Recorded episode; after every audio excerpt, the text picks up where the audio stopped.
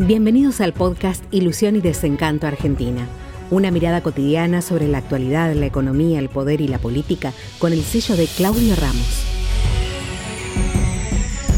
Sigo insistiendo, la única salvación de la Argentina, lo que Murphy, un tipo amplio, interesantísimo, moderado, informado de todo, para mí sigue siendo la única salvación. A ver, yo no creo que porque un financista está ligado al narcotráfico hay que destruir, porque es muy difícil la mm. política, es difícil caerle, porque usted sabe lo caro que es hacer política en la Argentina, no hay que poner un mango para nada, por ahí se cayó en manos de alguno oscuro, pero no, me parece. Yo creo que hay que avanzar hacia eso. López Murphy está totalmente determinado a avanzar hacia eso. Vamos a una interna con todos los liberales y vamos unidos, de llevarme Cachanok y todo, porque si no, eh, siempre lo mismo esto. Vi hoy que había un grupo de peronistas acercándose a, junto por el cambio, en Capital Federal, Simón Betán y toda esta gente que son racionales, vamos a decir. Me parece que hay que salirse del populismo porque si no, estamos para abajo, cada vez más para abajo. Es inevitable.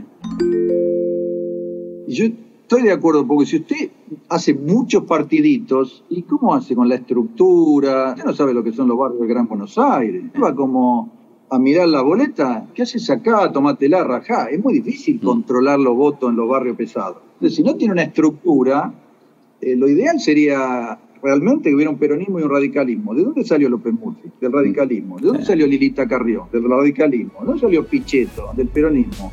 los Rodríguez Larreta, Ritondo, eran peronistas. Lo que pasa es que como no los dejan avanzar, porque no tienen centro, derecha e izquierda en los partidos, se terminan atomizando, pero me parece que no, atomizados no se va a ningún lado. Yo creo que un grupo liberal tiene que despertar a la gente y decir, mire, con esto no vamos a ningún lado.